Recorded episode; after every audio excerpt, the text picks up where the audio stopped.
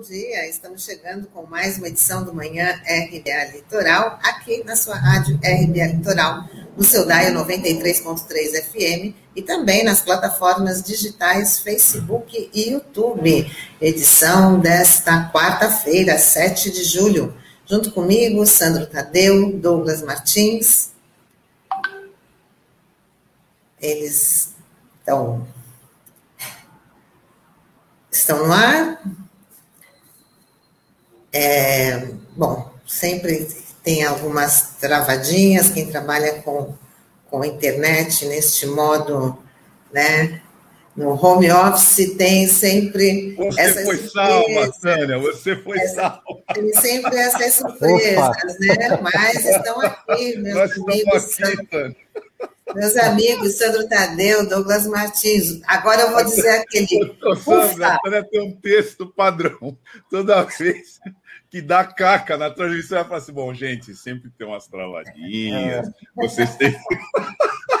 Agora eu posso falar. Vamos lá, vamos começar a nossa edição de hoje, Tânia. Vamos embora, vamos embora. É, bora porque Bom a gente vai. Bom dia a você que nos acompanha pela 93.3 FM no dial do seu carro, do seu rádio. Bom dia a você que nos segue pelas plataformas digitais hoje, no dia 7 de julho de 2021. Bom dia, Sandro. Bom dia, Tânia. Bom dia, Taigo, que deve estar muito nervoso no cockpit. bom dia, Nonô. Bom dia, bom dia, geral. Bom dia, Tânia, Douglas. Um bom dia, como fala a Samara, que eu conheço, a Samara aqui da Associação dos Cortistas do Centro. Um bom dia de muitas emoções, como ela. O bordão característico. característico. Um bom dia é também ao Norberto, o Taigo, e especial aos ouvintes internautas aqui da RBA. E como diz o filósofo, né? Quem sabe faz ao vivo. A gente vai se ajeitando aqui, né? Verdade. Agora eu dou aquele, antes de chamar o nosso convidado, que hoje a gente começa já com a nossa entrevista, eu vou dizer aquele ufa, ainda bem que eu estou aqui na companhia dos meus amigos, né? Tá tudo certo. Bora, a gente vai conversar agora com o Christian Silva, o advogado Christian Silva, que ele é assessor da bancada de senadores do Partido dos Trabalhadores no Senado, e o tema vai ser a reforma política. Vamos embarcar o Christian.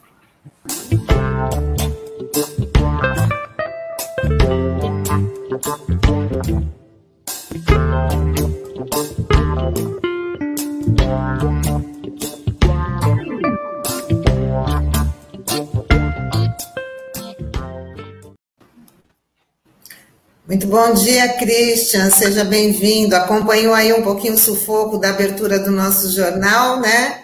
Mas estamos aqui com você. Muito obrigada aí por ter atendido o nosso convite, pela sua participação aqui no Manhã RBA Litoral. Bom dia, Tânia. Bom dia, Douglas. Bom dia, Sandro. Bom dia aos ouvintes da RBA Litoral. É um prazer estar aqui. E é sempre bom começar com emoção, né? Já começa aquecido o, o, o, Christian, isso não foi aberto, isso foi um loop. Olha, mas essa, mas essa abertura tem tudo a ver com o tema de hoje, né? Se você falar de reforma política, deixa a cabeça de qualquer um. Exatamente. Christian, é, a reforma só. política tem, a, tem aí uma data né, de votação na Câmara dos Deputados, que é 4 de agosto. Queria que você fizesse aí já para os nossos ouvintes, uma, nossos internautas, né, uma análise né, do tema, como é que vai ser aí dia, até dia 4 de agosto, se sai mesmo essa reforma política. É, a gente tem um, um padrão aí né, de de ano sim, ano não, a gente tem eleição e o mesmo padrão. Ano sim, ano não, a gente tem um processo de mudança das regras da eleição, né, das regras do jogo.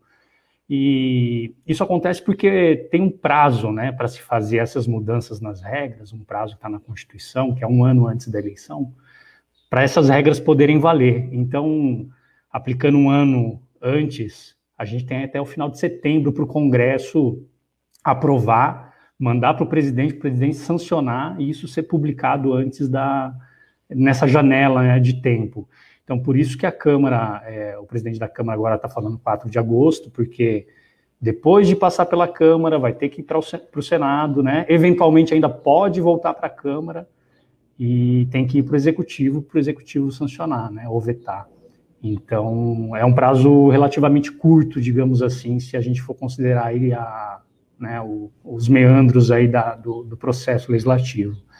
É, não sei se vocês querem entrar em algum tema, mas assim, em geral, o que pode ser falado é o seguinte: é, a gente está discutindo tudo, tudo em termos de reforma política eleitoral, né? Isso daí também é um padrão já dos últimos anos. Se coloca tudo ali no balaio e no final, no final, se espreme para ver o que, que, sobra.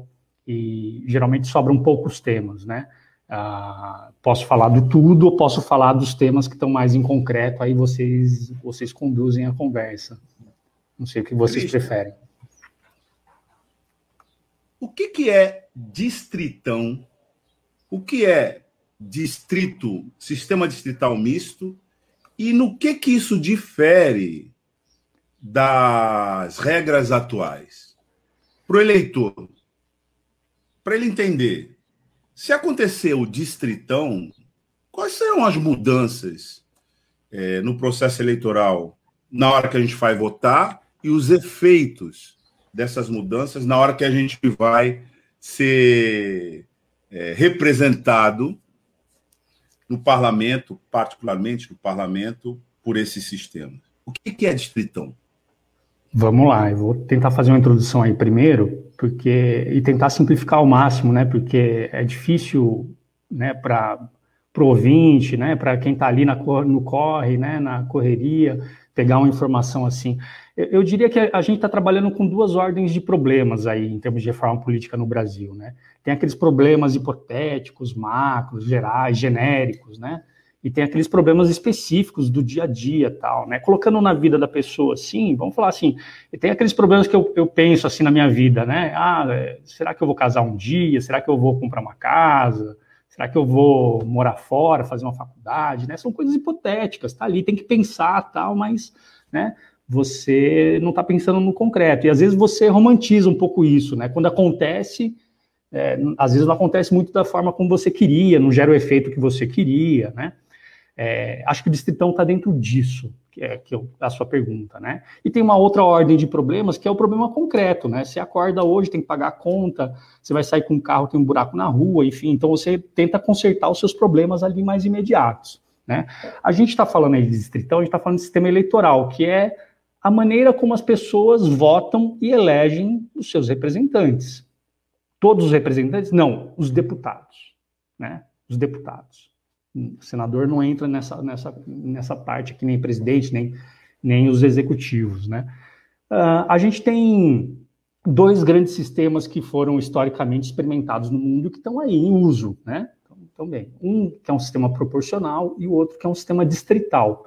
O sistema distrital, o que acontece? Você reduz a sua, a sua é, digamos assim, escolha, você não pode votar em quem você quiser no estado todo, você vai ter que votar nos candidatos que vão estar dentro do seu distrito, que pode ser o seu município, mas pode ser o seu município mais o município do lado, mais dois, três, quatro, cinco municípios, depende aí tamanho da população. Né? Então, restringe ali é, territorialmente é, em quem você vai votar. A pessoa vai ter que ser daquela região. Então, às vezes, se você é um professor e gosta de um professor que é candidato, de uma professora que é candidata mas ela está num, num, outro distrito, você não vai poder votar, você vai ter que votar no candidato do seu distrito, né? Isso tem vantagens e desvantagens, não é bom nem ruim por si só, né? E tem o sistema proporcional. O sistema proporcional, o que, que é? É como a gente pratica hoje, você escolhe uma candidata, um candidato dentro é, das, do, do, do estado todo, né? E as cadeiras elas são formadas por partidos, na verdade, porque ninguém explica isso, mas o TSE deveria explicar isso para o cidadão, né? Quando ele aperta o confirma lá, a teclinha verde da urna, você está dando dois votos num voto só, né? O primeiro voto é para o partido. Então, quando você digita os dois primeiros números do seu deputado, você está escolhendo o partido. Ó, estou votando nesse partido. E dentro desse partido, nesse, nessa pessoa, que são os três últimos números, né? Então, são dois votos num só. Por quê? Porque o sistema funciona assim, né? Você divide a Câmara dos Deputados pela votação dos partidos. Então, o partido A conseguiu 20% dos votos, com todos os seus candidatos, né? Então, vai ter 20% das cadeiras. Ah, quem que vai ser, quem que vai ocupar essas cadeiras? Opa, então vamos olhar dentro desse partido quem foi o mais votado. Foi mais votado Ciclano, Beltrana, né? E aí vai entrando na ordem, na ordem de, de votação. O distritão, ele é uma coisa meio anômala, ele é uma coisa do século, século retrasado, na verdade, né? É, a gente usou o distritão no Brasil colônia, é, no Brasil Império, no começo da República Velha, e estava muito ligado àquela ideia do voto censitário, do voto é, de quem tinha dinheiro podia votar, quem não podia, né? O coronelismo, enfim. O distritão, o que, que é? Você mantém do jeito que é, mais ou menos, hoje, né? Você vai votar em qualquer um do Estado, qualquer pessoa do Estado que se candidatar. Só que você não organiza mais a política por partidos, você organiza a política pelos indivíduos, você vota só no indivíduo, né? Então, você pega aí, é, no Estado todo, quem ganhou mais voto? Ah, foi o, a, a Maria da Silva, então ela entrou, né? O outro, né? E assim vai. O que acontece? O que acontece é que no sistema atual, é, todo mundo que vota está representado. São poucos os, os, votos que são descartados, porque você votando em alguém, você está votando no partido. Então, você está representado pelo partido, ainda que o seu indivíduo que você escolheu não entrou, né? E às vezes seu indivíduo está ali na lista de espera, né? Às vezes vagando uma, vagando uma cadeira, ele entra ali, né, como suplente e tal. Então você está representado. No distritão, o que acontece é o seguinte: você não votou na pessoa que foi, no, nos 513 que foram eleitos, meu, seu voto foi pro lixo. Você não está representado. Nem pelo indivíduo, nem para o partido, entendeu? Então a gente tem aí, eu, eu vi que um jornal fez um cálculo, né, usando a eleição de 2018 mais ou menos 70% dos votos iriam para o lixo. A pessoa não, não teria de quem cobrar né, a representação. Né? Só 30% teria lá o seu, o seu, seu deputado eleito. Né? É, então, esse é um, um, problema sério, eu acho. Um, um, efeito sério. Né? A gente acaba com os partidos na prática e a política vira só o personalismo mesmo. Né? E sendo personalista, mais personalista, né? É, a gente pode ter aí de novo a volta de neocoronelismos, neo, né, outros neos que estão aí na praça. Christian, bom dia, obrigado por você estar participando aqui do programa e queria te parabenizar pela explicação didática, porque eu que estou acostumado a lidar com a política, nem sempre é fácil a gente passar isso para o papel, né? Enfim, mas a, a, eu acho que uma pergunta que precisa ser feita é, porque o Distritão ele já foi tentado passar na Câmara diversas vezes. Eu acho que a última delas foi até quando o Eduardo Cunha estava como presidente da Câmara. É, você que acompanha aí em Brasília, então como é que surgiu esse assunto novamente? Né? Por que o Distritão veio à tona? Porque a gente teve uma mudança importante na última reforma eleitoral que que eu, na minha modesta opinião, foi um avanço, que foi o fim das coligações partidárias, né? Que isso, de uma certa forma, valoriza os partidos. E a gente entra numa discussão como se fosse da, do, do 880, né? Vai de um sistema que houve uma melhora para um retrocesso total para o século XIX, como você falou, né, Cristian? Como é que surgiu? Por que, que o Distritão voltou a estar tá na mídia e, na, e no Congresso Nacional, né? É, eu, eu, eu, vou recuperar aquela, aquela ideia do, do problema hipotético e problema real, né? É, a gente discutir distritão, distrital misto, se vai ser presidencialismo, parlamentarismo, está um pouco no, no, campo do hipotético, né? Tem gente que sonha em mudar, mas a gente não tem certeza no que, que vai dar, né? Se vai ser feliz ou se, se vai dar ruim. Né? Então o distritão está um pouco nisso, e quando ele veio aí tentado no passado, ele tinha um pouco disso, mas a essas grandes reformas, né, como mudança do sistema eleitoral, geralmente está ligado a alguma coisa que está incomodando no dia a dia, né? E o que está incomodando no dia a dia agora em 2021? É como você falou, Sandro, a gente fez mudanças importantes na política, né, na competição política nos últimos anos, né? A, a regra de financiamento que acabou o financiamento empresarial e passou a ser um financiamento público, o que, que ele fez? Ele fortaleceu um pouco os partidos, porque aí Antes, eu era um indivíduo, eu precisava só da legenda para poder participar da eleição, mas o dinheiro eu ia buscar com, né, enfim, com, no privado. Então, eu não dependia do partido, né? Eu, eu, e eu conseguia o meu financiamento depois de eleito, eu também não estava nem aí para o partido, né? Eu consigo tudo sozinho, para que, que eu preciso de partido? Então, quando mudou a regra de financiamento, deu uma fortalecida nos partidos, porque aí o sujeito ou sujeita teve que ir para dentro do partido, conversar com os pares, disputar ali, não, acho que é melhor a gente fazer por aqui, por aqui, né? Tem que colocar o dinheiro ali, ali, né? Para disputar aqui, que é melhor. Então, já começou a fazer um jogo mais coletivo. Aí teve a, a mudança lá com a criação da regra de desempenho, que foi o seguinte: o partido, para ele poder ter acesso a esses recursos públicos, né, do fundo partidário, do fundo eleitoral, e mesmo o tempo de TV, de rádio, né, ele precisa ter um mínimo de voto, né, precisa ter um mínimo, um mínimo, que foi fixado em 1,5% dos votos nacionais, e isso aumenta até 3% em 2030, vai num progressivo, né. Então, isso já gerou efeito em 2018, já teve partido que não conseguiu superar essa cláusula de desempenho, já teve que mudar a estratégia, né, fez uma fusão, uma incorporação, ou está tá sem receber. E agora, em 2020, teve uma outra mudança importante, que foi o fim das coligações, porque o fim das coligações funcionava como um, um bypass nessas regras de desempenho, né, de, de, de cláusula de barreira de desempenho. Então, você fazia uma coligação ali pontual na eleição, ultrapassava a barreira e depois cada um vai para o seu lado. Então era um namoro muito efêmero entre os partidos, né? Não tinha, é, então era muito de ocasião, não era, não era programático, né? Não era vinculado a ideias.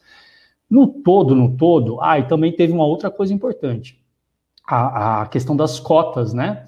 A, a, as cotas de recursos, cotas para as mulheres, cotas para negros na, na, na, última eleição, né? Então, é, isso tudo junto misturado, né, combinado, gerou um efeito interessante que foi um efeito de aumentou a competição, né? Se antes você estava tranquilo se reelegendo se elegendo, é, captando dinheiro com, com, com amigos, com empresários e tudo mais, agora, meu amigo, agora a coisa ficou mais difícil, porque tem mais gente com mais ou menos, mais ou menos as mesmas condições. Então o jogo ficou ainda é muito desigual, mas o jogo ficou mais igual. E aí a gente sabe, né? A gente sabe quando a gente vai vai vai tá num bairro que tem um restaurante só para almoçar, né? O cara faz o preço. Agora quando tem 10, 20 restaurantes, a competição faz o preço. Então o que se aumentou foi uma competição do sistema, né? Uma competição tanto entre os indivíduos quanto, como entre os partidos, né? E isso é salutar porque aumenta a eficiência, né, do sistema como um todo, né? Só que, é, ao fazer isso, o que acontece? Tem gente que fica receoso. Pô, agora, eu, antes eu estava meio certo de que eu ia conseguir, agora já não estou mais, né? Então, o que está motivando a discussão da reforma política esse ano, principalmente na Câmara dos Deputados, é um pouco esse sentimento, essa sensação.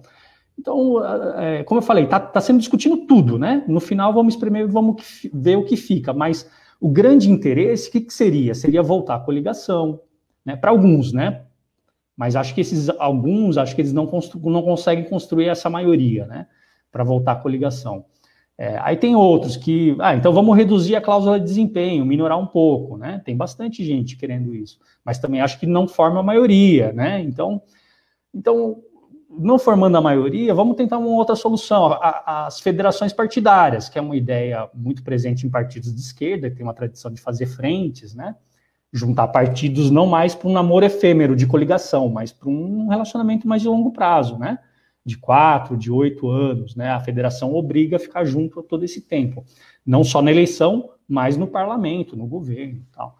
Então também tem essa ideia que agora está ganhando um pouco mais de corpo, mas também não sei se, se tem maioria para passar. E o distritão, voltando aí o tema, né? O distritão vira uma bala de prata para resolver tudo isso. O distritão, como ele acaba com os partidos e como ele centra nos candidatos, acaba que todo esse estímulo de competição, de competitividade que foi dado, ele é retirado. Porque quem está no, no mandato atual acaba tendo mais vantagem para se reeleger. Né? Então, basicamente, é esse panorama assim que tem em torno desse tema ah, do sistema eleitoral e partidário. Né?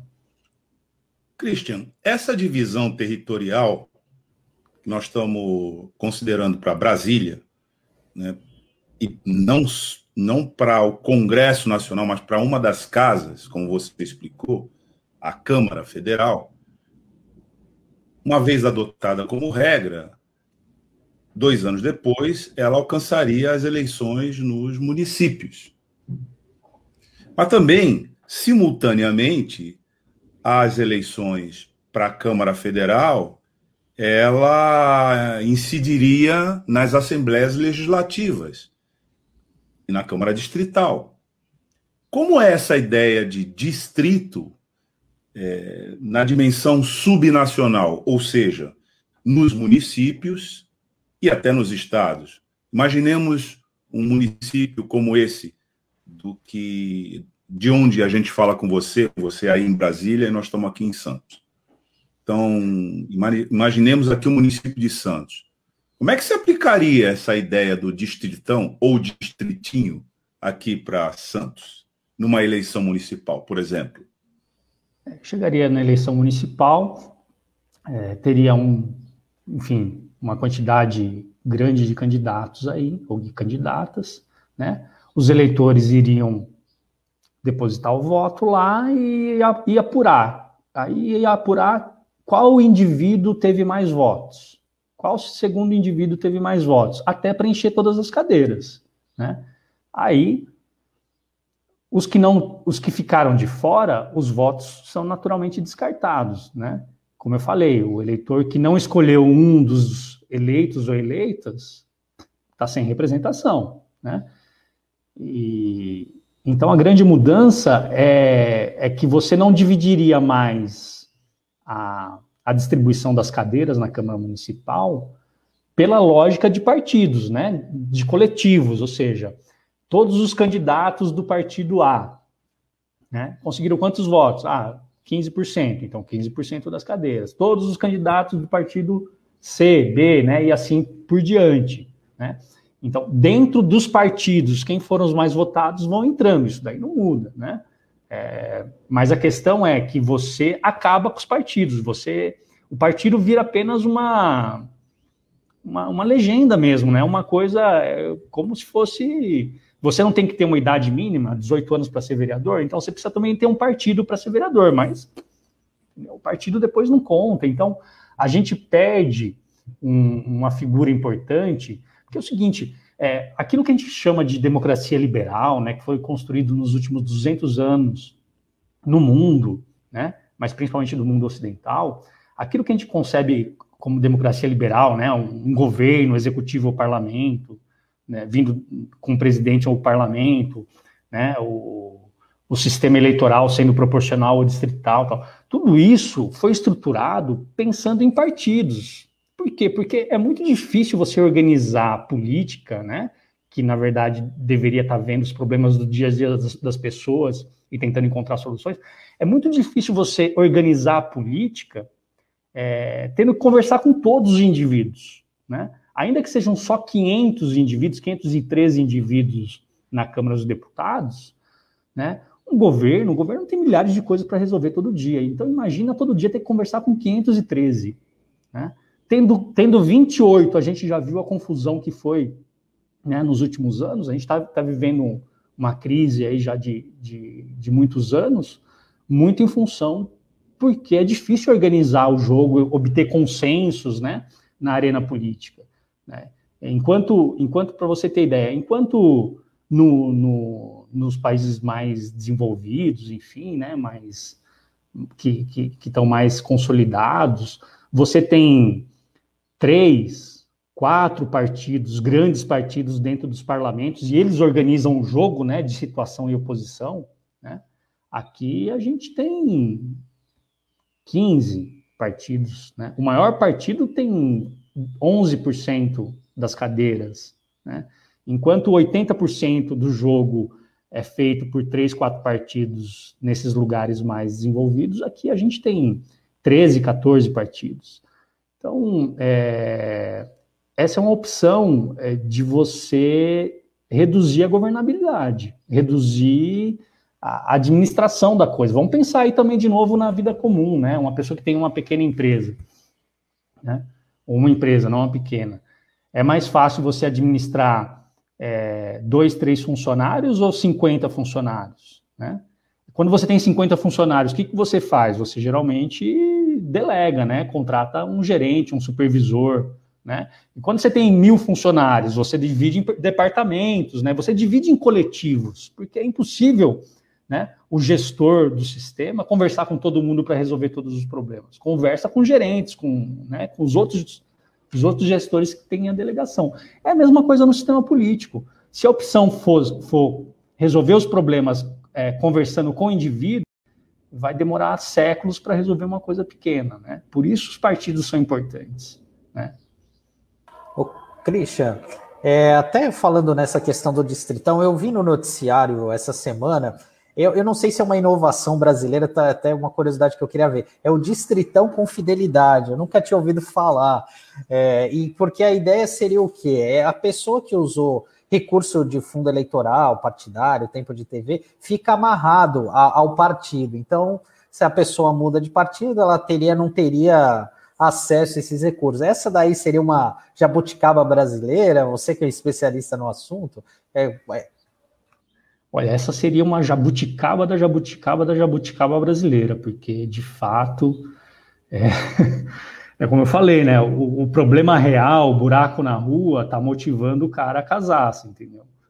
É, então, é, tá tomando uma decisão que impacta todo mundo de uma forma abrupta e grande, porque o calo tá doendo ali na hora que ele caminha na rua. Então, é, é de fato assim, não tem paralelo no mundo isso daí, né?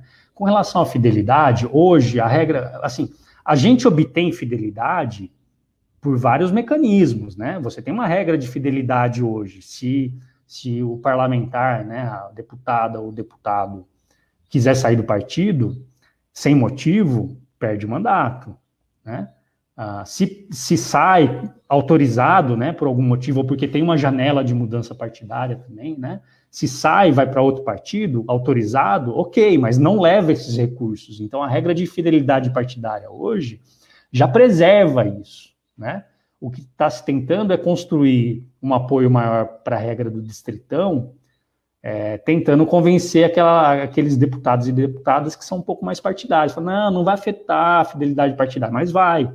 Vai porque você altera a lógica do sistema. Então começa a, a, a operar em torno do indivíduo. Então, é a mesma coisa que você, na sua empresa lá, com 500 funcionários, você tem é, 10 gerentes, né? Você fala assim, não, eu vou continuar tendo o gerente, mas quem manda é o funcionário que está abaixo dele. Então, assim, na prática, o que, você tá, está contratando? Você está contratando mais confusão para o sistema, mais conflito, né?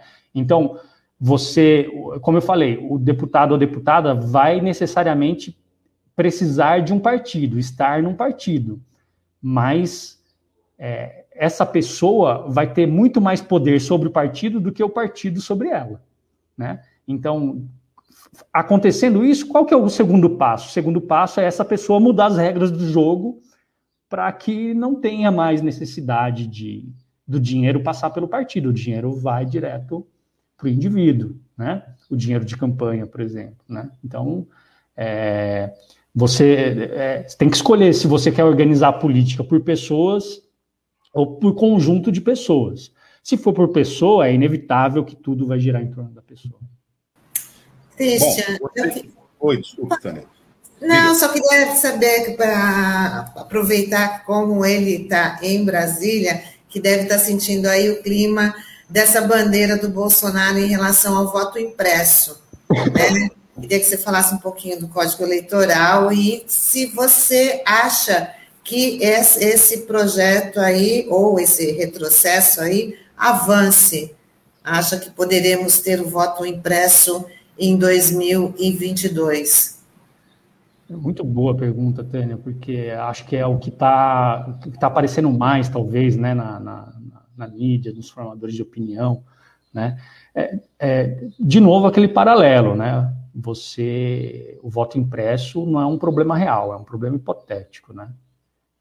É uma bandeira política, é um, é uma estratégia de campanha, é um pré-golpe, você pode rotular da forma como você quiser, mas ele não é um problema real. Né? Se tem uma coisa que melhorou no Brasil, e o TSE, o sistema de justiça e eleitoral, foi o grande responsável, foi acabar com as fraudes dentro da, da sessão eleitoral, digamos assim, né? Então, você tinha um problema o quê? Que as urnas é, eram devassadas ou eram tentadas, né? Tinha tentativa, tentativa de furto de urna, de roubo, de, né?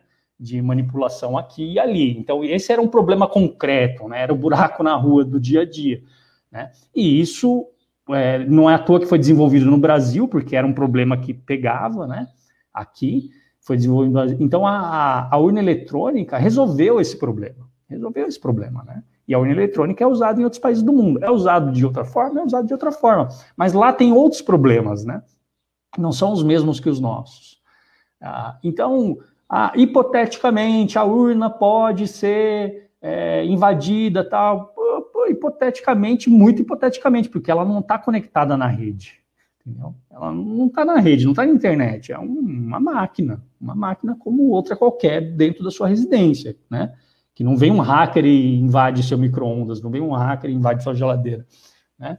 Não vem um hacker e invade seu rádio, não é assim que acontece. Então, é, eles estão defendendo uma coisa que é muito hipotético, e assim, podemos discutir hipotético, gente, mas é, sabe, é muito, a gente tem problemas mais concretos para resolver, em vez de ficar é, elocubrando sobre o que poderia acontecer, o que poderia acontecer, né?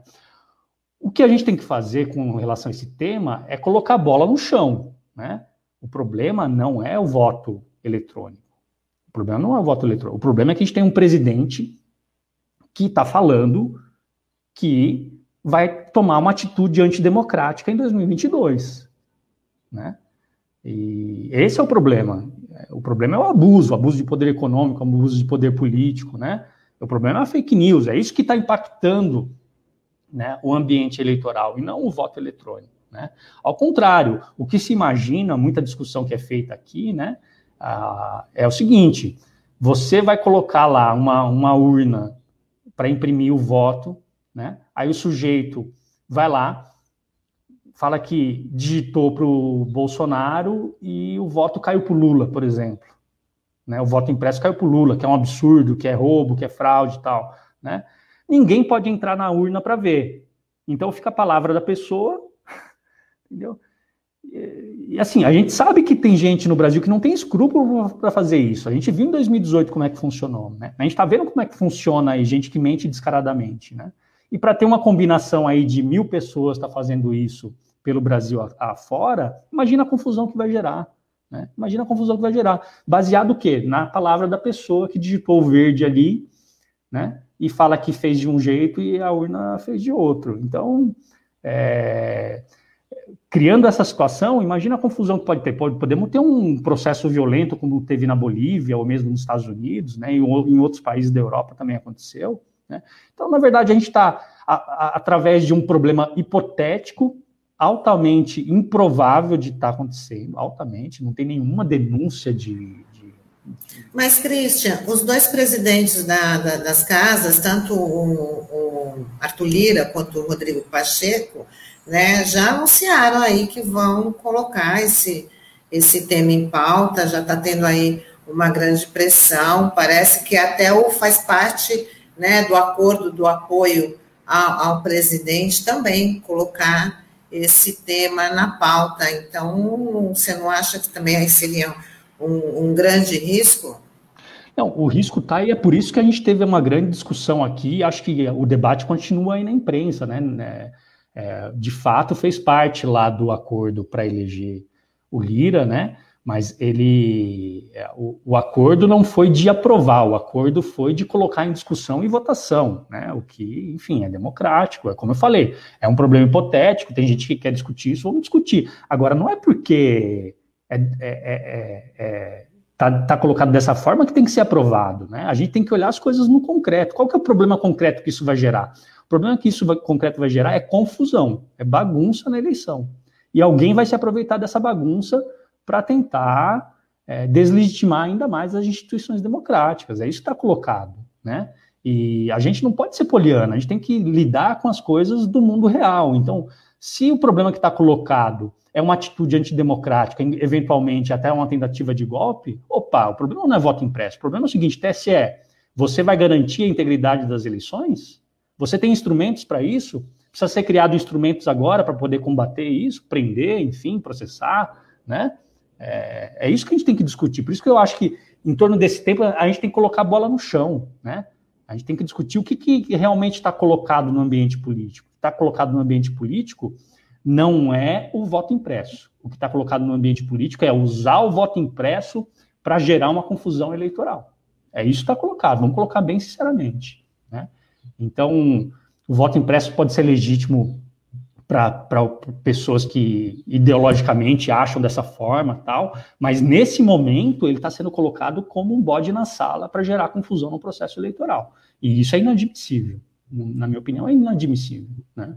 O que a gente teria, teria que estar discutindo é como combater isso efetivamente. Cristian, a gente está chegando já ao final da nossa entrevista com você. É, queria fazer uma última pergunta, e aí você também já faz aí suas considerações finais, que é sobre a viabilidade dessa alteração, dessa reforma eleitoral focada no distritão ser aprovada. Você está aí no Congresso Nacional, tem uma leitura por dentro né, da instituição, então queria que você nos dissesse quais as chances, se é que elas existem, em que nível que isso se encontra, já que você falou que de dois em dois anos nós temos essa discussão recolocada na pauta, né? Então, agora, nessa recolocação, tem alguma perspectiva da gente ser atingido por isso? Lembrando, né, você que nos é, acompanha agora, você que sintonizou agora, Cristian Silva está fazendo uma análise aqui da proposta de reforma eleitoral e ele já disse que, se aprovado o distritão, os partidos desaparecem e passa a ser um ranking de pessoas.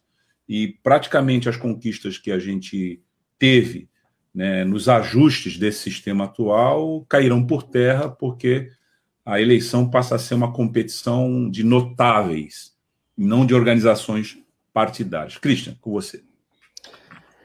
É, fechando aí também a conversa, né, numa perspectiva, é sempre difícil prever o futuro, mas o que eu diria é que a, o voto impresso ele ganhou muita, muita chance de ser aprovado e agora está num declínio, então tem uma baixa, já tem uma, uma chance menor.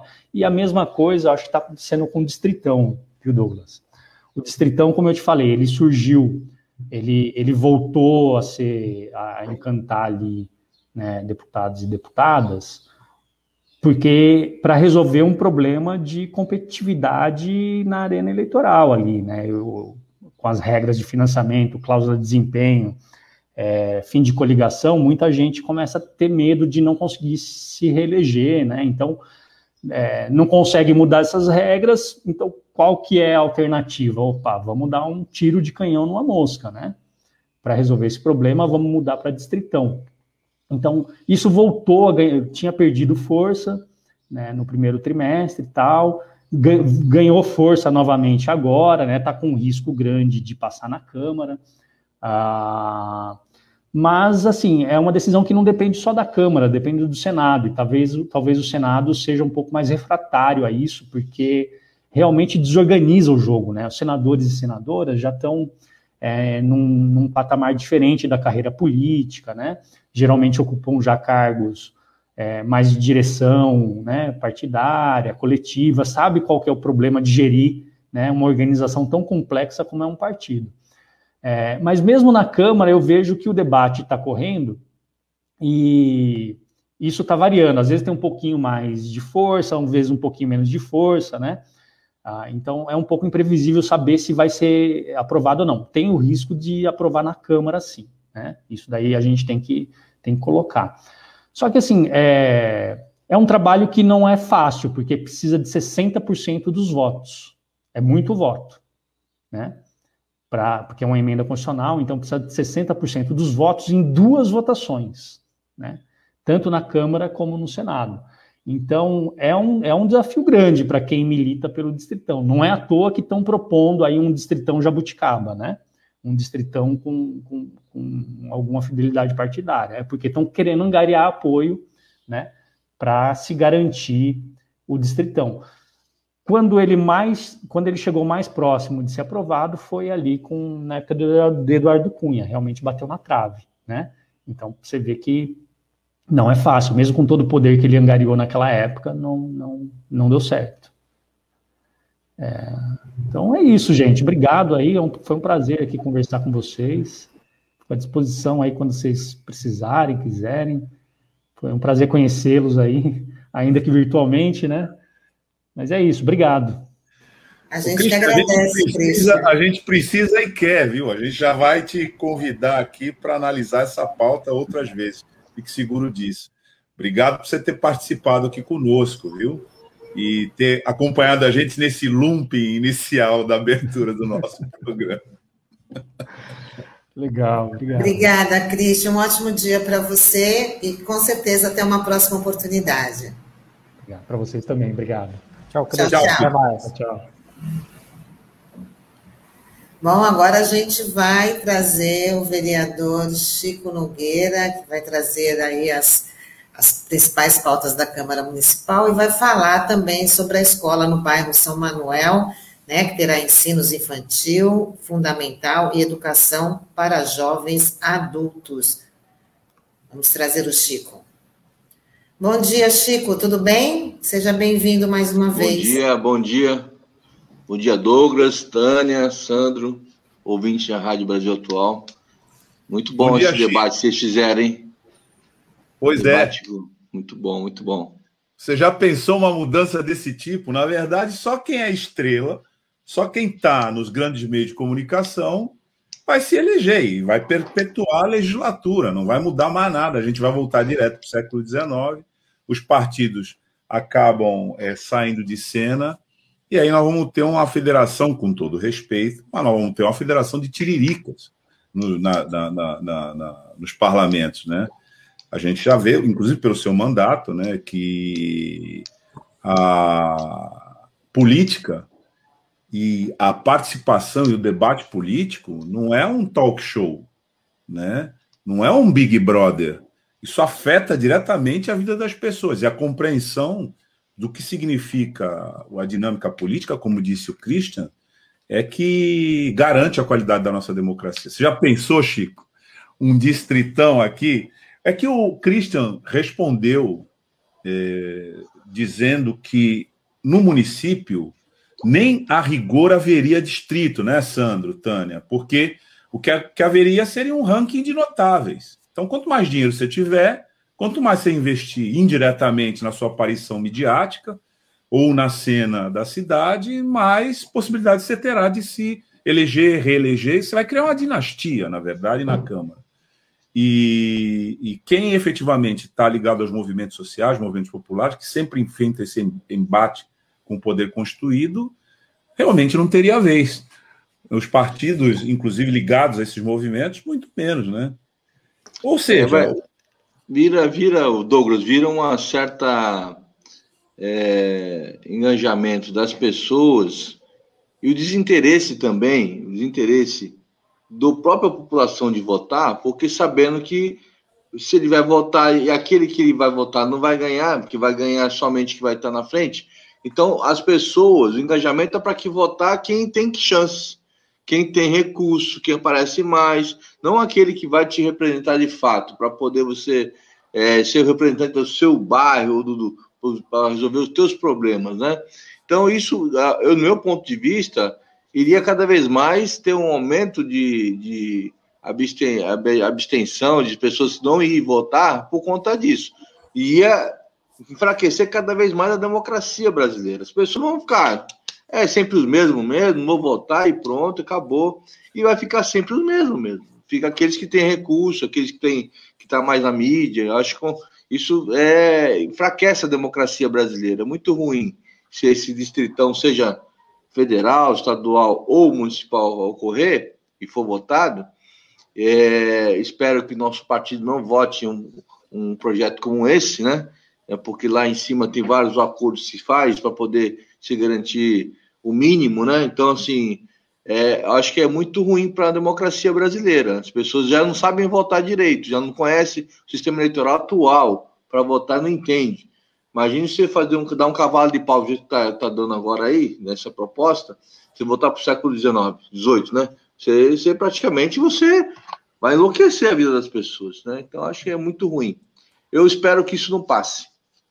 É, é difícil, né, Chico? O sistema eleitoral é muito complicado de você explicar para as pessoas, né? É, porque às vezes, por exemplo, você tem uma pessoa que você admira, que você gosta, tem um, até um afeto pessoal, estou dizendo, numa eleição municipal, né? Mas às vezes está num partido, o teu voto nessa pessoa querida ajuda a eleger alguém que você detesta na vida, né? Enfim, então é muito complicado você é, fazer essa dosagem, né? E essa Sim. questão do distritão é assim prejudica principalmente estados como São Paulo, que é subrepresentado no governo federal, né? Quer dizer, na Câmara Federal, né? Porque a gente tem 70 vagas, só isso prejudica, por exemplo, é, parlamentares que de uma bancada temática, por exemplo, a questão do meio ambiente, questão racial, que às vezes você Sim. é de uma determinada região, mas ele não tem votos suficientes, né? Então é, é muito complicado, né? E vai favorecer, como você bem diz, quem tem a máquina na mão, quem tem é, recursos, enfim, né? Vai se tornar uma disputa completamente desigual, né? Verdade, verdade. Muito ruim isso aí para a democracia brasileira. Mas, mas, vamos lá, Tânia. Vamos lá no seu tema de hoje, que é a escola no São Manuel. Finalmente, né, uma área que, uma região tão carente, que não tem nem, não conta nem com áreas de lazer, mas vai ter essa escola aí que vai abrigar os três ensinos, o infantil, o fundamental e o ensino para educação de, é, Educação para né? Jovens e Adultos, o EJA. E, né? Conta para gente, Chico. Então, é, Tânia, Douglas e Sandro, é, praticamente essa, essa discussão, esse debate no São Manuel já vem há muito tempo, já desde o começo das, das obras na entrada da cidade. Isso é um, é um trinque, né, Douglas, que foi feito pela Ecovias dentro da impacto de vizinhança da, daquelas obras e estava incluída a construção de uma escola, né? A escola até uma creche e uma escola, porque a escola que está lá hoje, ela não dá conta nem da demanda e também está em estado muito precário, precisaria de uma grande reforma, que não valeria a pena fazer uma reforma, então foi discutido na, na época de construir uma nova escola, né? Então, é, isso já é um debate dentro do próprio São Manuel, é, com a comissões de pais, educadores, é, representantes no, no, bairro, e a gente vem acompanhando isso de perto, é, no sentido de você realmente dar conta daquela demanda daquela região. Eu acredito que esse trinque já tem um recurso para fazer essa escola.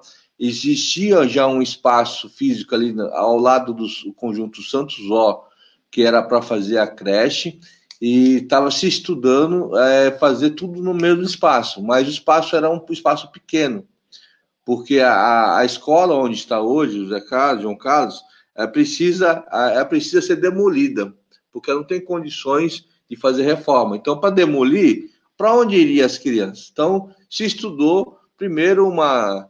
É, na forma truque, lá tinha um espaço que foi alugado para poder adaptar uma escola, uma, uma sala de aula, se falou na época de usar a própria quadra, enfim, se falou de um monte de coisa. Fala, mas é inviável, tem que ter condições para as, crianças estudarem, né? A formatura não era adaptada para uma escola. E aí ficou se estudando, foi empurrando isso, foi empurrando, até que é, essa semana o prefeito é, chamou chamou aí é, tanto eu como a vereadora Aldre, que é da comissão de educação, para apresentar uma proposta de dentro de que, com, que, que vá para atender tudo, tanto que é o ensino infantil, ensino médio, ensino fundamental e a EJA à noite. Num único espaço, ou seja, não ficaria duas escolas, ficaria uma escola só única com todo esse, esse aparelho, mas teria que ter um espaço maior. E a proposta era para usar o campo do São Manuel, né, o campo de futebol, o único aparelho social que inclusive eu alertei o prefeito, ó, ele tem que conversar com as comunidades, com o pessoal, com o único aparelho social tal. Ele falou, não, já estão conversando tal, você tem que conversar, mas como que fica? A proposta justamente é fazer essa escola, vai ser a maior escola do, do município, ali no campo do São Manuel, e, e se isso, se a, se a população com certeza é, concordarem, né, o pessoal que usa o campo ali, e onde está a escola hoje vai ser demolida, fazer o campo do São Manuel lá onde está a escola hoje. Que aí ficaria uma escola com vestiário, com, já viram que o tamanho da, da, da é, praticamente é muito parecido, dá para fazer escola com vestiário, pista de skate, churrasqueira, fazer uma coisa legal ali para o pessoal, isso vai demorar um pouco. Ah, o que acontece, mas vai demorar onde o pessoal vai jogar bola no final de semana, onde o pessoal tem único lazer ali no, no bairro. Aí foi também surgiu uma proposta, se caso isso se prosperar, faria um campo society, onde ia fazer a creche no Santos Ó. Fazer um campo society, que dá para fazer rápido, para as pessoas jogarem ali uma bola e também fazer convênio com o SESI, né? O campo do SESI para ter essa questão de, de mais um local para o pessoal usar, até que seja construída a escola é, e, e derrubada outra escola e construído o campo novamente. Então foi uma alternativa que foi feita. E essa escola do São Manuel não vai atender só São Manuel, é São Manuel, Piratininga, os criadores, Alemoa, que é uma escola grande, uma escola que vai dar uma condição de atender o bairro, não só o São Manuel, os bairros mais próximos ali também. Acho que acho que foi uma proposta que agrega, né?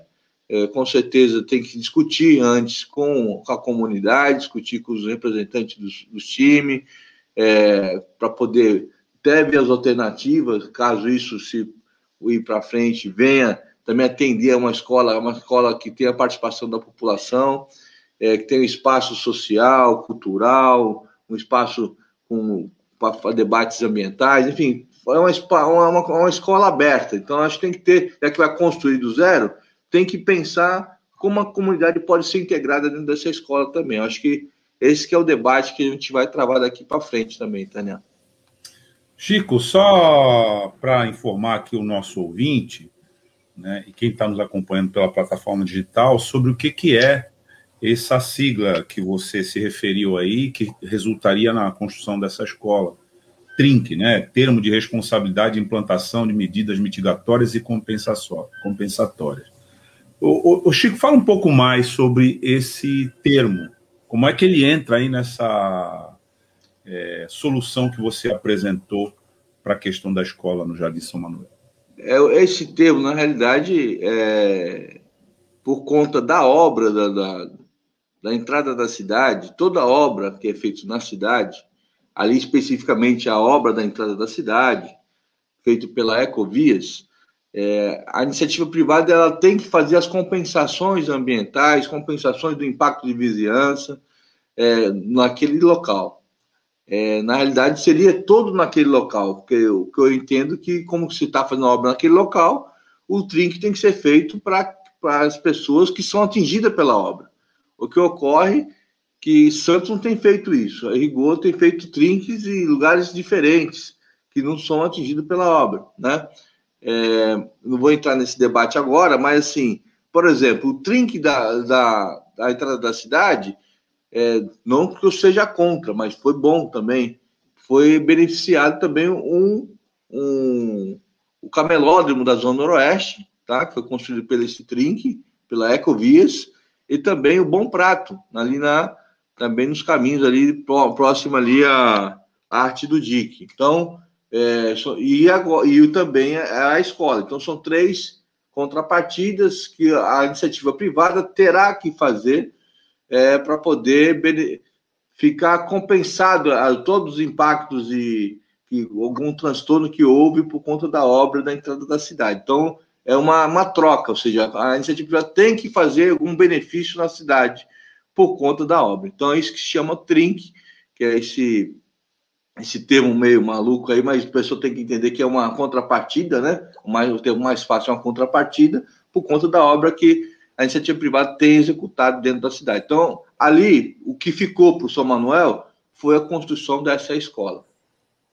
Chico, é, a gente a gente está falando sobre o São Manuel. Eu queria te perguntar é, sobre a questão dos moradores da rua João Carlos da Silva, que você teve uma reunião no começo da semana né, com o pessoal da prefeitura. Queria que você falasse um pouquinho, já que esse assunto gerou bastante repercussão aqui na rádio né, nas últimas semanas, a gente trouxe esse assunto à tona. Queria que você falasse como foi essa reunião.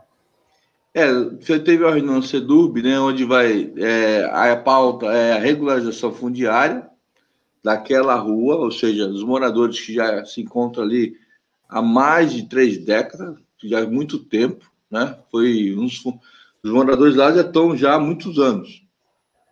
E essa rua foi muito emblemática nessa, nessa questão é, de remover as pessoas, foram para o Santos Ó, umas ficaram porque realmente tem o benefício de ficar por estar lá muito tempo, né? e agora recentemente teve a questão da ocupação desse espaço pelo pessoas que não têm onde morar. Então, eu vou a reunião que teve recentemente foi a questão do, da regularização fundiária. Se tratar de fazer um projeto, né? Se colocou de fazer um projeto de urbanização daquela área e regularização das, das casas que já ali existem, né?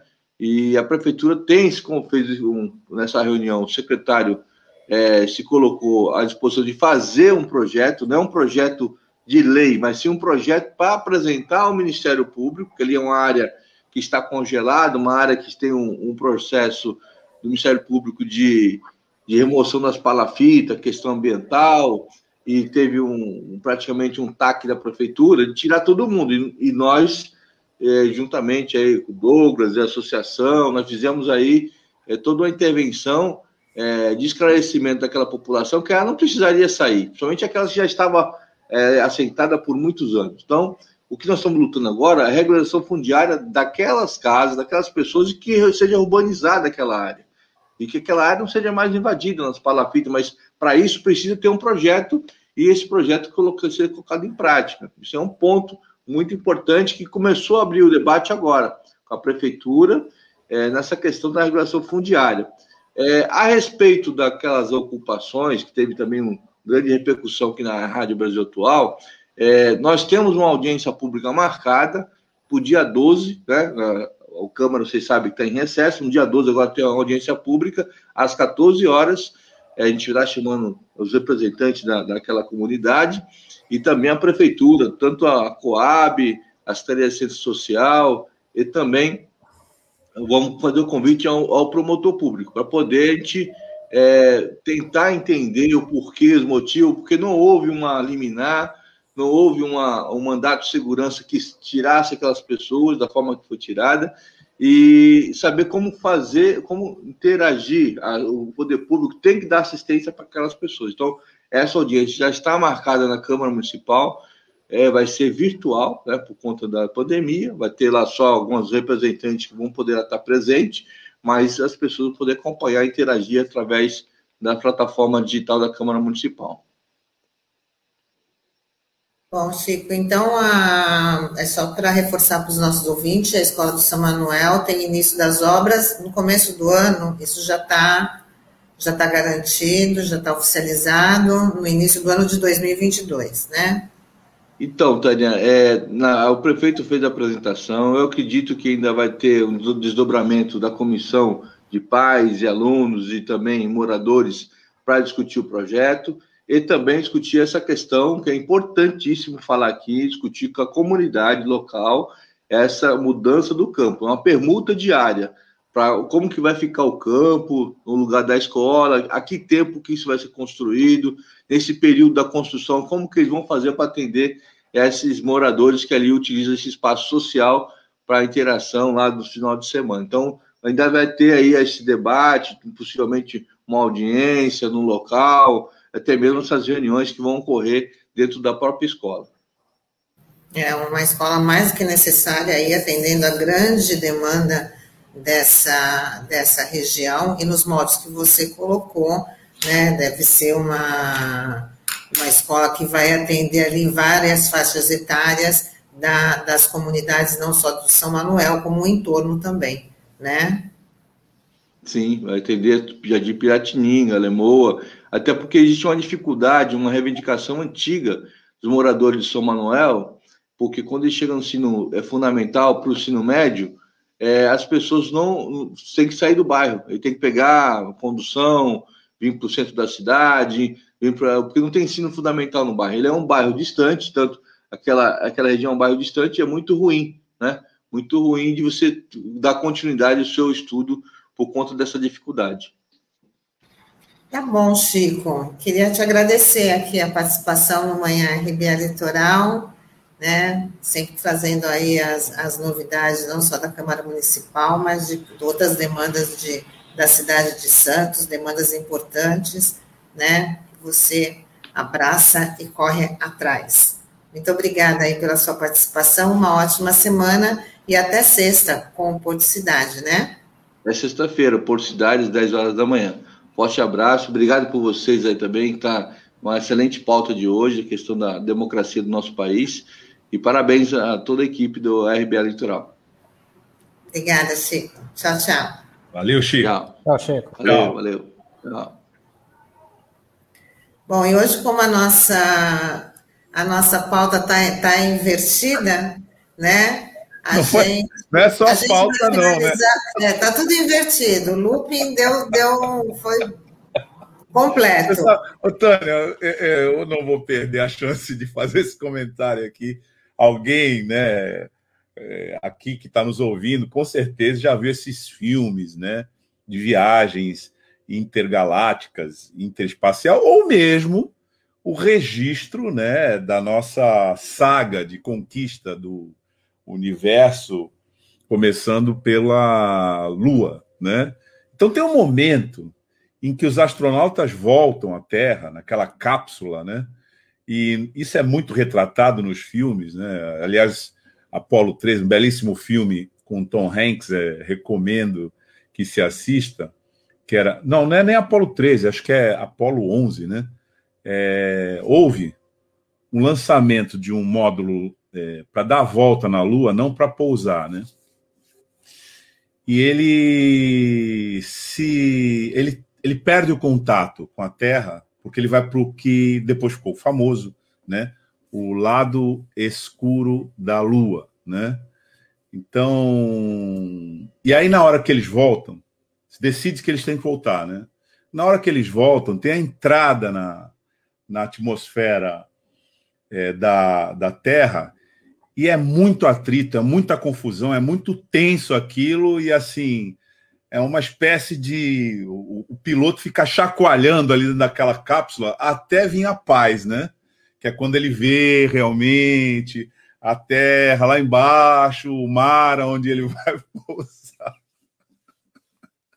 Hoje foi um pouco isso. O Taigo ficou no cockpit chacoalhando, alta tensão. Exatamente. Eu embarquei o mar não aparecia, o mar não aparecia. Eu embarquei chacoalhando junto com ele, né? Esperando ali tudo se atorrar todo mundo com o Taigo aqui hoje. É Mas, feliz... Mas Taigo é um bom piloto. Não, Taigo é um bom, bom piloto. Parabéns, né? Ele nessa é um bom internauta astronauta. Mas apesar disso, Douglas, algumas coisas não mudam. Apesar dos chacoalhões, da cabeça ficar meio assim, a Terra continua redonda, né? Assim como, assim como a seriedade aqui das notícias, dos comentários que a gente faz, apesar da brincadeira, né? o Marcos Gilberto está dizendo aqui. Hoje teve turbulência. Teve, Marcos, teve. Foi, com turbulência.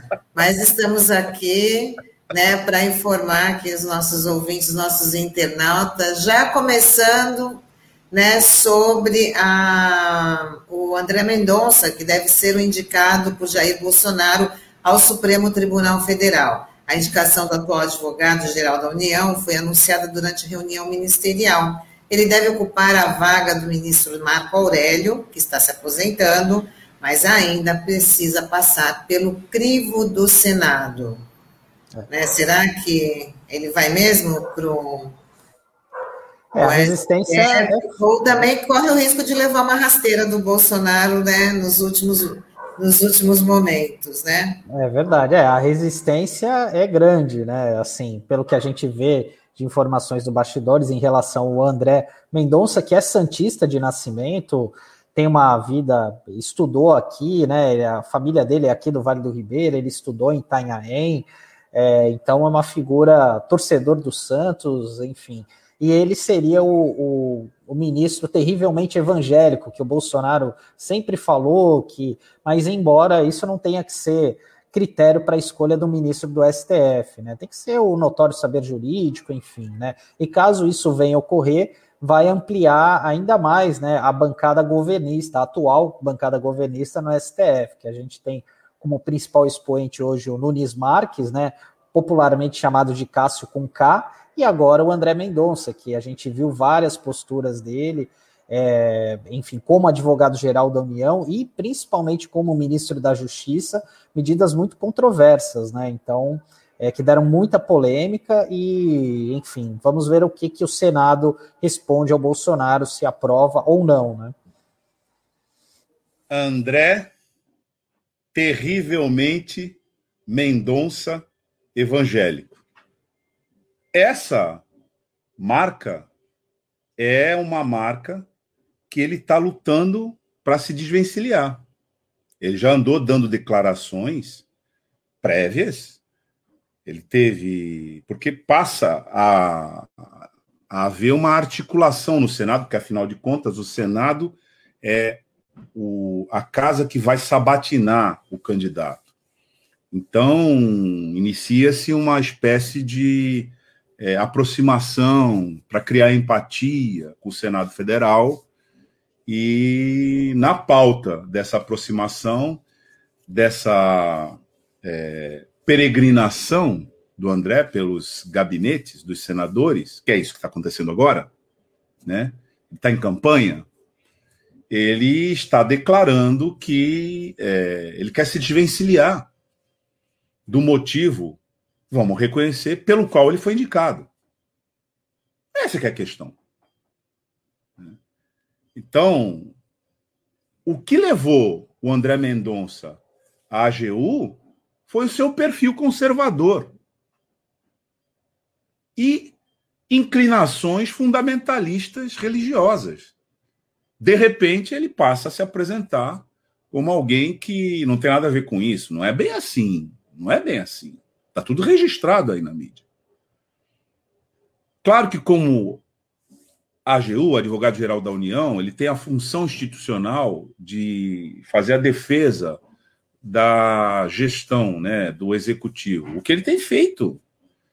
Mas há, uma, há situações muito delicadas. Muitas vezes ele tem feito defesa de atos antidemocráticos e ilegais do presidente da República.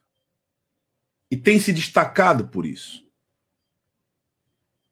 Então, a ficha da atuação de alguém que representa a Advocacia Geral da União de um governo que ataca as instituições democráticas, começando pelo Supremo Tribunal Federal,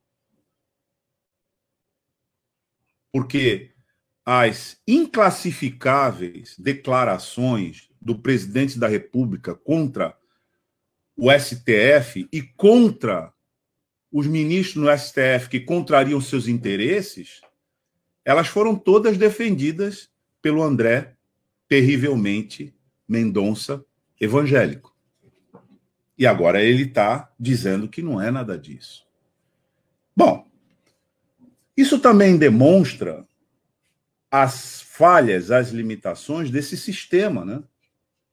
Porque muitas vezes a Advocacia Geral da União é uma espécie de é, percurso obrigatório para aqueles que pretendem alcançar o Supremo Tribunal Federal. Vamos lembrar que o ministro é,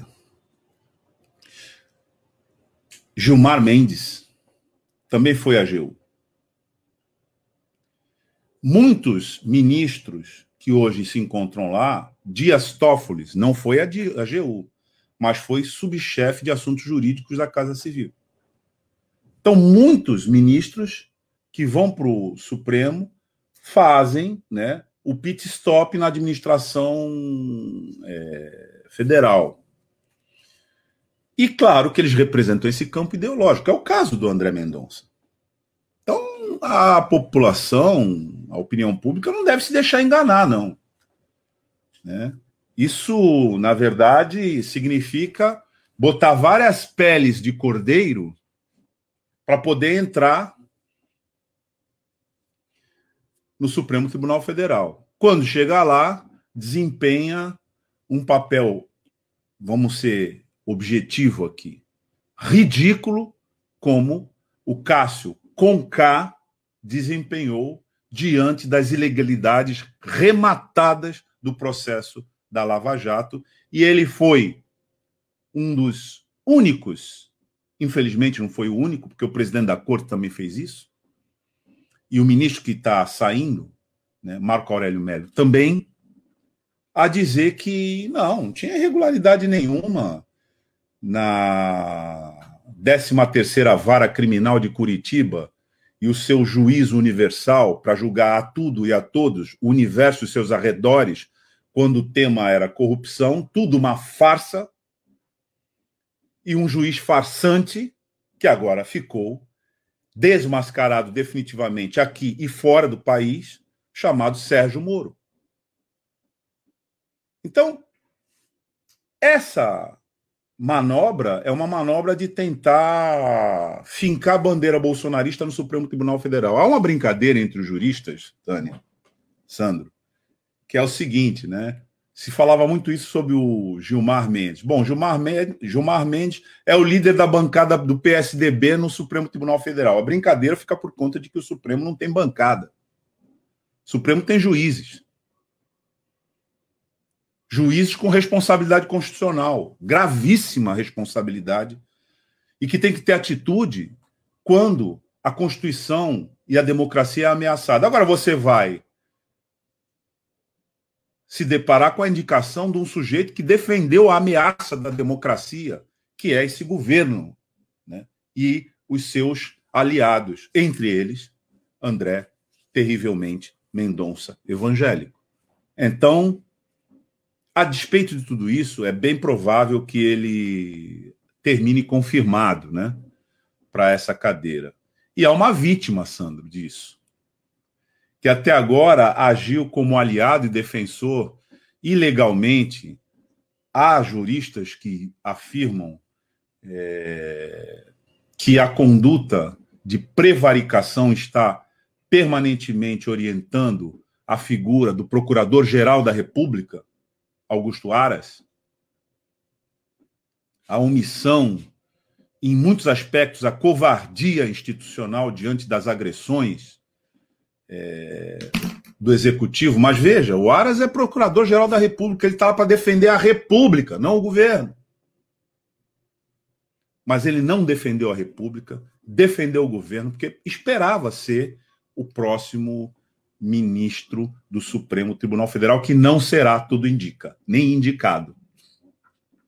Então isso vai ter consequência. Me parece que uma das consequências já foi a de que ele não não está vendo com simpatia o retorno do voto impresso. A conferir. É, é verdade, Douglas. Ô, Sandro, só antes de, o Douglas acabou de falar aí do Augusto Aras, que eu estava lendo agora no Twitter, que está dizendo muitos serão chamados, mas poucos serão os escolhidos. Eu acho que não cabe. muitos serão chamados mas e alguns serão destruídos. É. Pois é, é, é verdade. E a gente vai falar um pouquinho também da CPI da Covid. Ontem, a senadora Simone Tebet acusou o governo federal de falsificar o documento para a compra da vacina Convaxin. Ela citou indícios de fraudes em papéis mostrados no dia 23 de junho por Onyx Lorenzoni, ministro da Secretaria-Geral da Presidência da República. Entre os indícios estão erros de português e inglês e também divergência na quantidade de doses. A CPI deve aprovar uma perícia nesses papéis. Tânia, está fechado. É Meu áudio, só, só para completar, né, que a CPI está ouvindo agora o ex-servidor comissionado Roberto Ferreira Dias. Ele vai falar na condição de. Ele está falando na condição de testemunha e é acusado de comandar um esquema de propinas envolvendo contratos do governo na compra de vacinas contra a Covid. Bom, cada dia aparece um capítulo, né? Porque essa novela já está bastante extensa, então cada dia aparece um capítulo dessa negociata aí na compra das vacinas do, contra a Covid por parte do Ministério da Saúde. E quando você leu a nota aí da, em relação à senadora Simone Tebet, ela simplesmente ali esculachou com, com o Onix, que apresentou numa coletiva, uma coletiva não, no pronunciamento, né, um documento totalmente falsificado e dizendo que aquele era o documento correto, criticando o, o servidor, irmão do lado do deputado Luiz Miranda, e agora ele fica numa grande saia justa, devendo aí bastante explicação também o ministro Onyx. É, o documento a gente está acostumado com o portunhol, esse é o porte inglês, né? que a gente vê, porque alguns erros é, crassos, né? Nem, por exemplo, Prince em inglês, que é príncipe, né? E no lugar de preço, que é price, né? E também é, é Brasil com Z, enfim, né? E até aeroporto em inglês, que tá, em vez de estar tá airport, estava escrito aeroporto em português no documento, né? Que mostra realmente, né? Algo que chama bastante atenção. Isso só não são inconsistências leves, né? De coisas de você bater o olho. Se for analisar tecnicamente ali, enfim, talvez a gente ache muito mais coisas, né? O que mostra a desqualificação dessa quadrilha, né, que envolve uma. No passado, teve uma operação que a Polícia Federal fez, né, investigando desvios. Aliás, no próprio Ministério da Saúde era uma quadrilha muito antiga que atuava lá, e essa operação recebeu o nome de Operação Sanguessuga. É, a Polícia Federal, como instituição, não é o caso de debater aqui, né, hum, a sua partidarização, que é inadmissível, mas é uma realidade, né, basta ver como foi que se comportaram vários dos seus dirigentes com responsabilidade institucional na campanha de 2018, alguns fazendo campanha abertamente, delegados. Mas não é o caso a gente discutir isso aqui, porque a Polícia Federal dizia um antigo programa de humor da televisão brasileira, para você ver como é antiga essa cultura, esse, essa paixão da Polícia Federal de inventar nome para as suas apurações. Então, é, esse antigo programa de humor dizia que tinha um departamento importantíssimo na Polícia Federal, que era o Departamento de Nomes Maneiros. que era aquele que criava os nomes né, midiáticos para as operações. Veja, essa trajetória da CPI sugere uma imagem, Tânia, Sandro, de uma companhia de incêndio que chega já com os escombros e começa a catar no meio dos materiais incinerados aqueles elementos para identificar, pô, isso era isso, isso era aquilo, isso era... porque cada depoimento vai mostrando detritos e mais detritos, são camadas de detritos da corrupção, camadas. Já não dá mais para você falar individualmente desse ou daquele ato.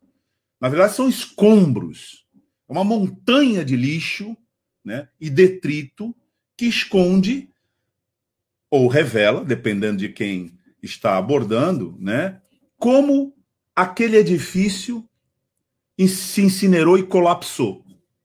Porque nós estamos diante de uma enorme operação de corrupção né, que colapsou o sistema sanitário. E não é brincadeira isso que nós estamos falando, porque essa operação que fez o edifício vir abaixo matou mais de 500 mil pessoas. Então já não dá mais para você fazer, ao comentar né, a crônica aí da CPI, esse ou aquele episódio isoladamente. Não é mais isso. São tantas as ocorrências, incidências, sucessões é, algumas muito grotescas, como observou aqui o Sandro, que desafiam, é, na verdade, a paciência do Brasil, né? Porque agora já é uma questão de paciência, não tem mais paciência com isso. Né? Resolver logo esse negócio. Principalmente com essa hipocrisia dessa agenda de defensores né, dessa, desses desmandos que chegam lá na CPI para dizer: não, isso não aconteceu. Não, não teve nada disso. Não, na verdade, o governo é, tem conduta ilibada, está agindo pelo interesse público. Gente, até quando a gente vai ter paciência com isso? E parece que a própria CPI, que está conduzindo isso de maneira institucional, já perdeu a paciência também.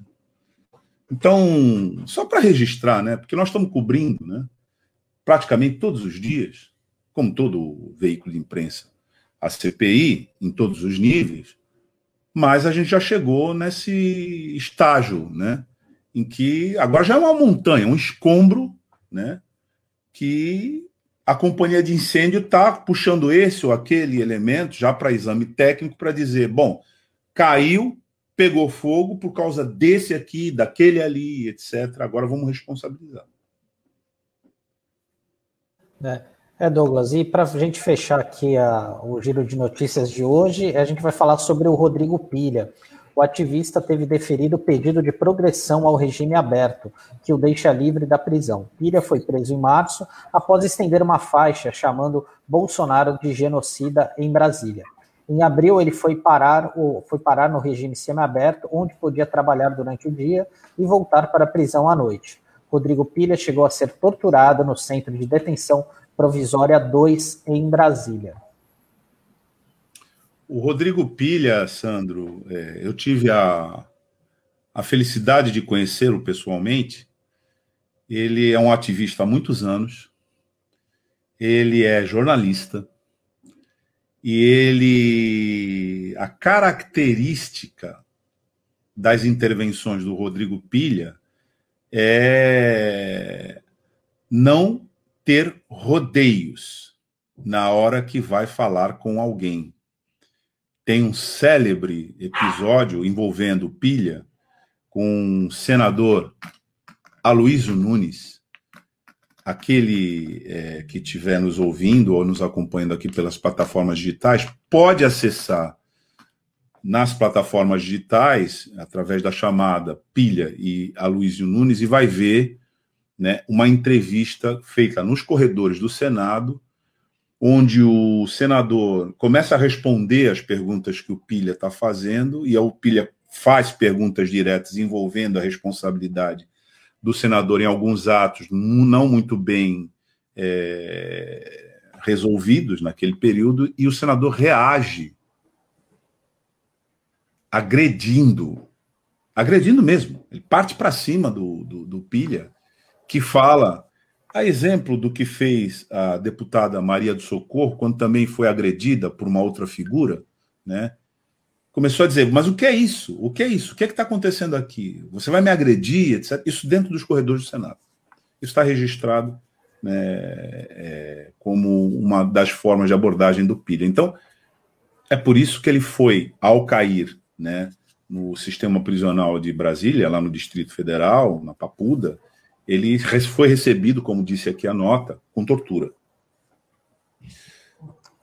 É, e o Aloísio é, não, é, é, não é esse poço de delicadeza, né? Eu sei bem, já tive a oportunidade de entrevistá-lo, né? Então não era um mau dia dele, né? Isso era muito rotineiro para quem é da imprensa e já teve a oportunidade de entrevistá-lo, enfim, né?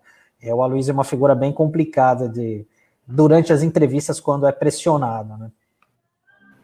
É, essa reação está lá, está registrada na internet. Agora, é, Sandra, um pouquinho. Oh. você, vê, você, tá, você vê que a entrada. Você vê é, que a entrada hoje ainda estamos botou meus neurônios todos no lugar. Eu queria fazer até uma pergunta para o Douglas sobre isso. Douglas, o absurdo de um ativista ficar preso, né, só por estar tá portando aí uma faixa contra o presidente. Né, que isso tem a ver também com aquela questão que a gente já trouxe aqui para a nossa, nossa audiência sobre a Lei de Segurança Nacional. Então, quer dizer que todo mundo está correndo risco, enquanto isso daí permanecer, que daqui a pouco você tem uma manifestação, você acaba atrás das grades, né, por ser contra o presidente.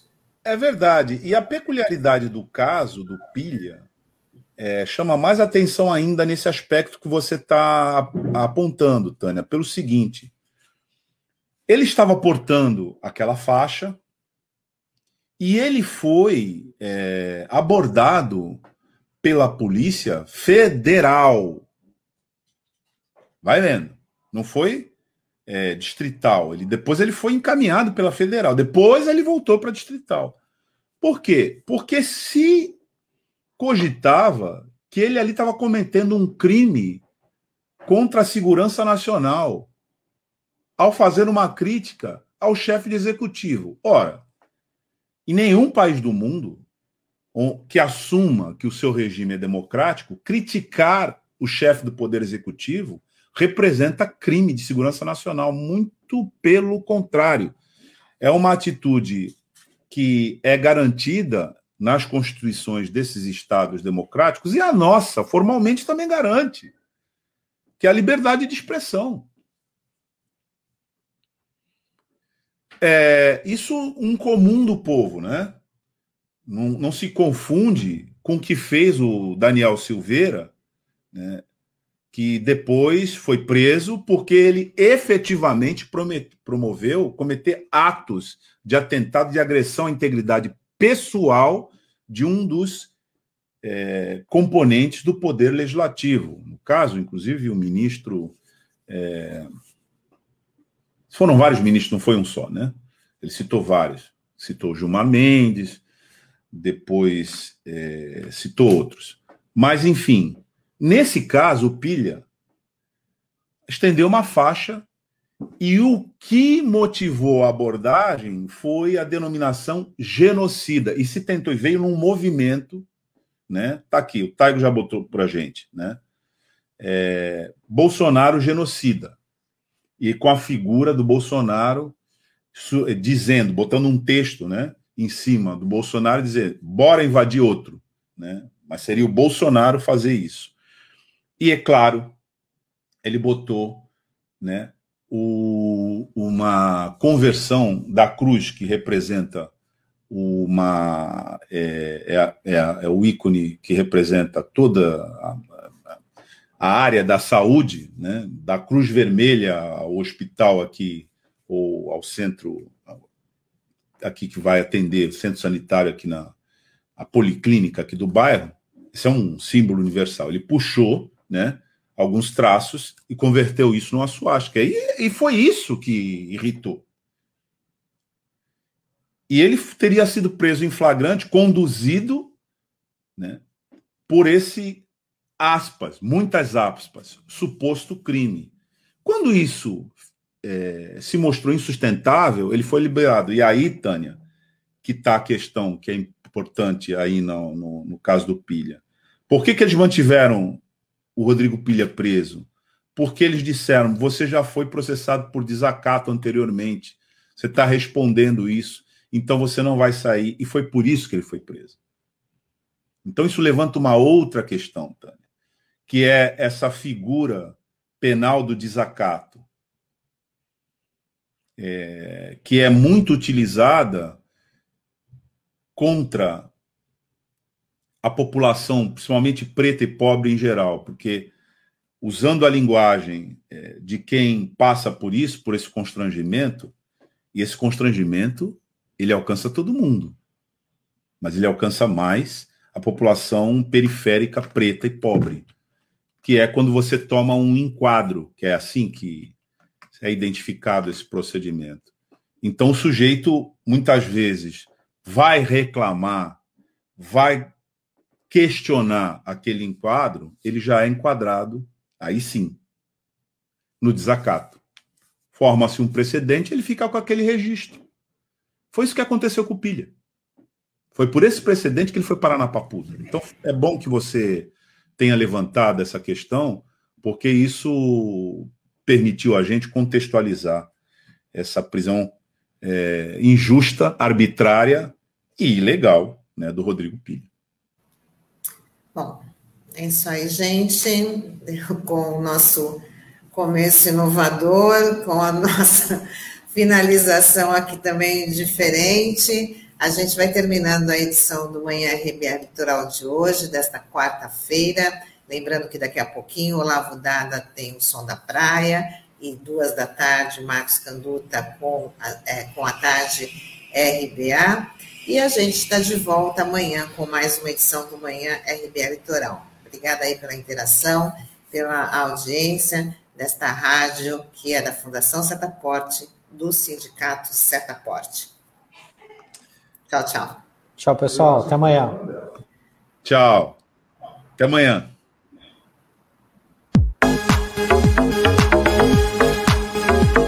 Rádio Brasil Atual Litoral é uma realização da Fundação Setaporte, apoio cultural do Sindicato Setaporte.